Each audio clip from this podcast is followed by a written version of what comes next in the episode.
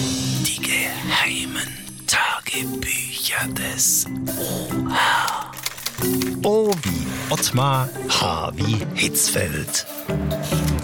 So, ich glaube, ich gebe der Mannschaft jetzt mal fünf Monate Alexander, also frei.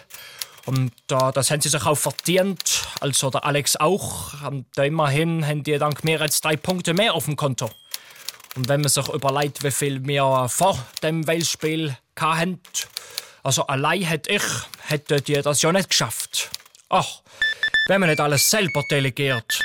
Oha. Jan, hier ist der Yogi, der Löw, der Trainer der Deutschen. Ah, gut, dass du anlütest, Jogi. Du, wir haben gestern drei Punkte geholt. Du meinst einen Anstoß und zwei Penalty-Punkte. Nein, ein Sieg gegen Wales. Drei Punkte im Sack, zack, die kann uns keiner mehr nehmen. Das heißt, ihr habt maximale Beute gemacht. Ja, äußerst maximal sogar. Und Ottmar, wo ist dein Team jetzt? Du, die haben Freibekommen von mir. Wir spielen doch 1. März wieder in der Quali. Im März? Oh, das ist aber eine lange Zeit. Ja, aber das kannst du ja nicht ändern. Ich hoffe, die Spieler verlernen nichts bis dahin.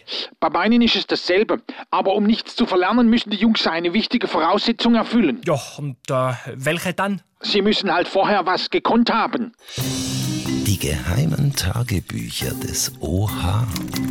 O wie Ottmar, H wie Hitzfeld. Oha.